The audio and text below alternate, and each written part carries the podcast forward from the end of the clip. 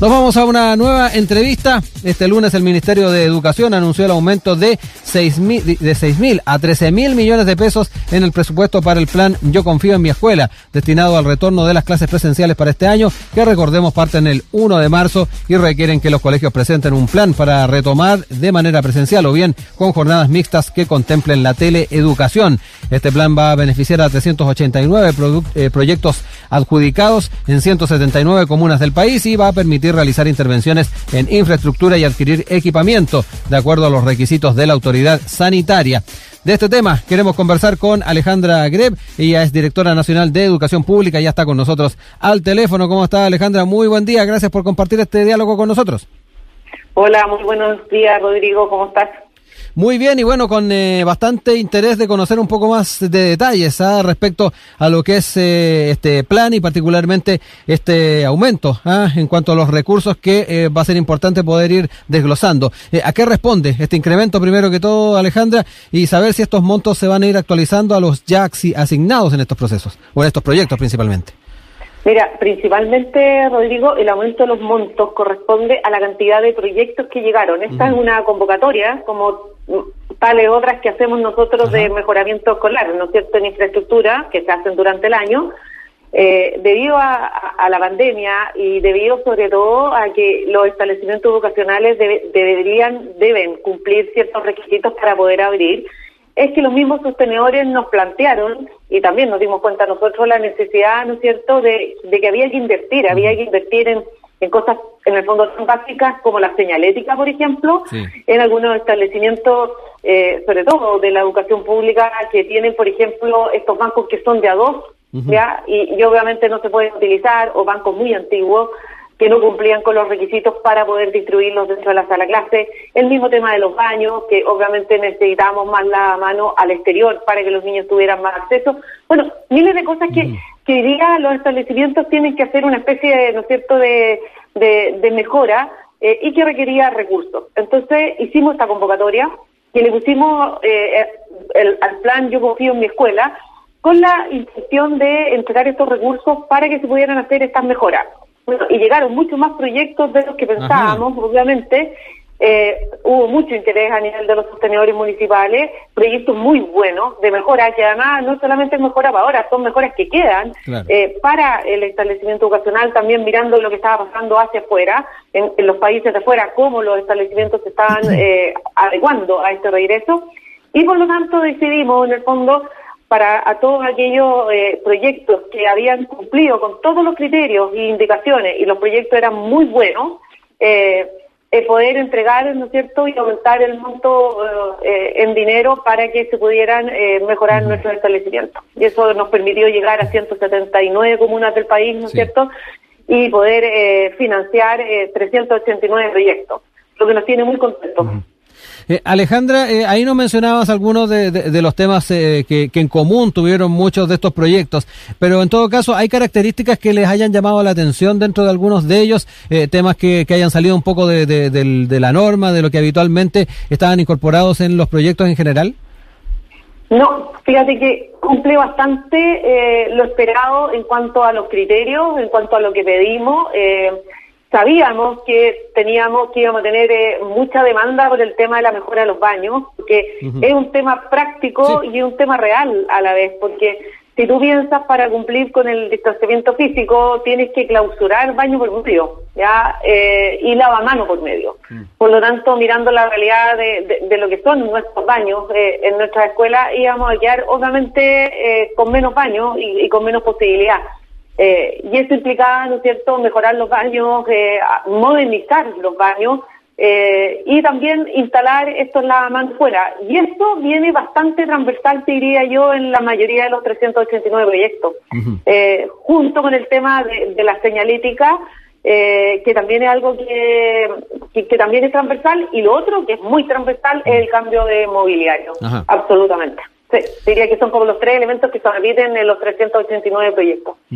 Eh, Alejandra, eh, también le preguntaba por eso eh, y también para ir clarificando si también todos estos proyectos o estos montos que se entregaron incorporaba elementos para colaborar al, a lo que son también las clases a distancia. esto porque también el, el, tema del sistema híbrido de, de clases yo creo que también va a ser un tema que se va a seguir teniendo este año y que en muchos aspectos puede quedarse, puede llegar para quedarse.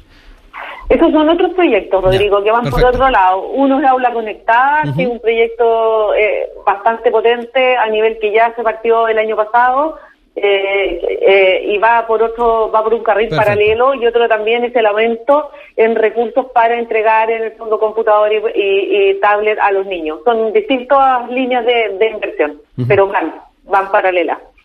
Estamos dialogando con Alejandra Greb, directora nacional de Educación Pública. Estamos eh, analizando eh, esta, esta entrega de recursos de este plan eh, Yo Confío en mi escuela. Son 389 proyectos de distintos colegios que van a estar recibiendo entonces estos recursos. Alejandra, quería también tocar un tema que dialogábamos hace algunos días con el presidente de los colegios particulares, de Guido Crino.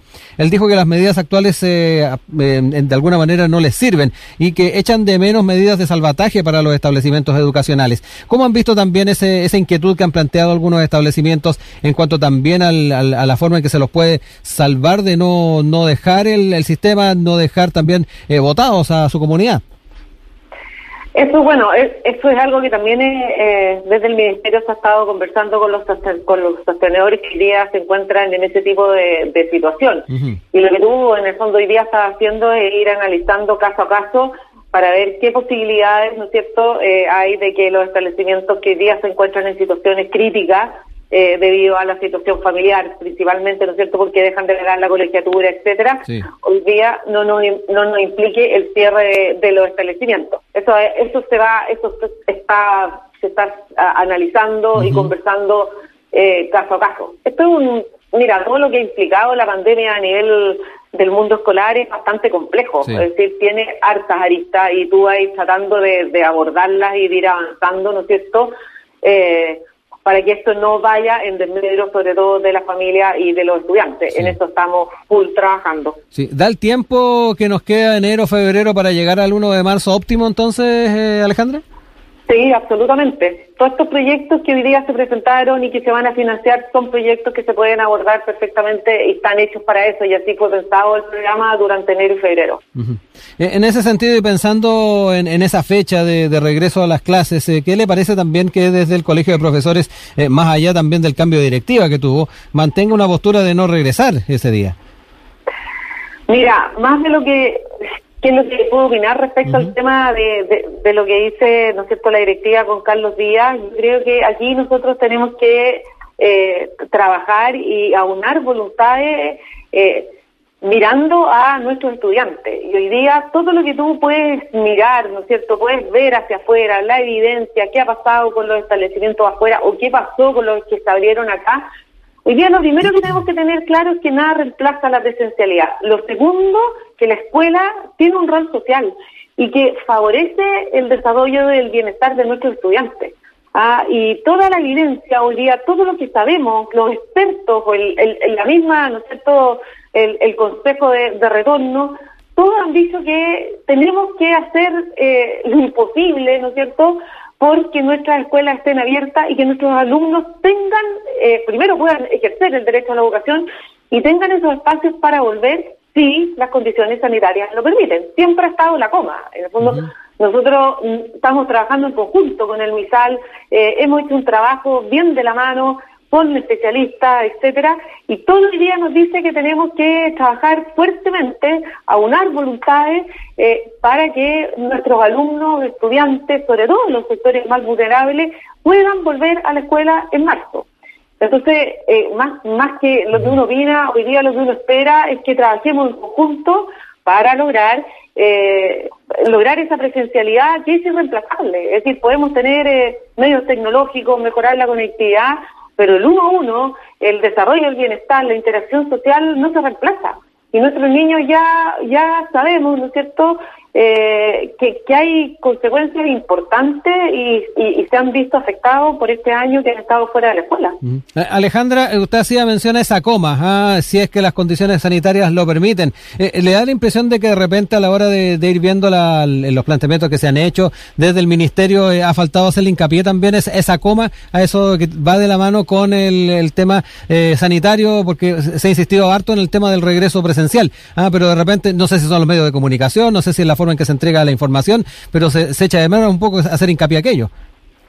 Eso sí, Rodrigo, es decir, está todo lo que tú puedas leer hoy día o todo lo que, hoy día las orientaciones que salieron respecto al tema del retorno es, la primera frase. Y esto va de la mano del paso a paso, de la fase de las comunas, eh, de partida ni une hoy día todos los planes que, que, que, tienen los colegios y que están en la plataforma, porque cada colegio tiene un plan de retorno, son todos distintos. Si tú los, eh, en el fondo cuando uno los mira, ni un establecimiento tiene un plan igual a otro, todos parten de la base primero, en el fondo para poder abrir una escuela tienes que cumplir con todos los criterios y, eh, que establece el MISAL. Eso es lo primero.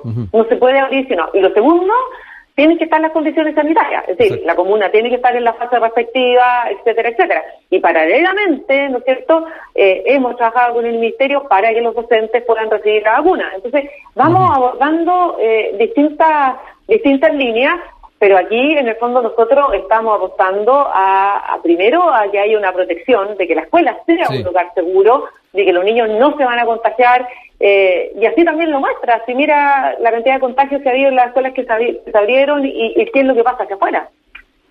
Eh, ya casi para ir cerrando, Alejandra, eh, les recordamos además a quienes están con nosotros que dialogamos con la directora nacional de Educación Pública, Alejandra Greb. Eh, hace algunos días también eh, tocábamos eh, junto al alcalde de Loprado el tema de las irregularidades administrativas en el Servicio Local de Educación de Barrancas, que han podido también analizar respecto a ese tema. ¿ah? Son cerca de cinco mil millones de pesos que ha detectado la Contraloría General de la República de irregularidades administrativas. ¿Qué podemos comentar también de eso? ¿Se ha podido analizar? Eh, cuéntenos un poquito, Alejandra. Sí, mira, Rodrigo, esta auditoría surge, a ver, cuando se, se crean los cuatro primeros servicios locales de educación, que son los cuatro, 2018, el Ministerio de Educación, en ese momento que estaba encabezado con la ministra Marcela Cubillo, hace auditoría interna a estos cuatro servicios instalados para ver cómo había sido el proceso de instalación. Ya, así surge esto. A raíz de esto y de los hallazgos de esta auditoría interna que es ministerial, se ponen antecedentes los resultados a la Contraloría. Y por eso, en el fondo, entra esta auditoría de la Contraloría. El periodo auditado es diciembre de 2017 a diciembre de 2018, que corresponde al año de instalación. ¿Y en qué estamos hoy día? Bueno, hay sumarios que están en curso, que, que, están dictados directamente por la Contraloría o por la Fiscalía. Estamos a la espera de los resultados de esta investigación y lo que hemos hecho es en el fondo, ordenar posterior desde el año 2019, en el fondo, eh, el servicio local para que funcione como tiene que funcionar. Ya, eso, eh, y esta auditoría se hicieron en los cuatro servicios locales, no solamente en Barranca. Y en eso estamos. ¿ah? Perfecto. Eh, queremos agradecer, eh, Alejandra, que haya estado con nosotros comentándonos un poco no solamente las medidas que se están tomando con miras al 1 de marzo, sino que también a ah, elementos que van de la mano con este regreso eh, a clases y justamente ah, el elemento sanitario que tanto preocupa a distintos integrantes de las comunidades educativas. Muchas gracias por este diálogo. No, muchas gracias a ti, Rodrigo. Que estés muy bien. Que tenga buen día.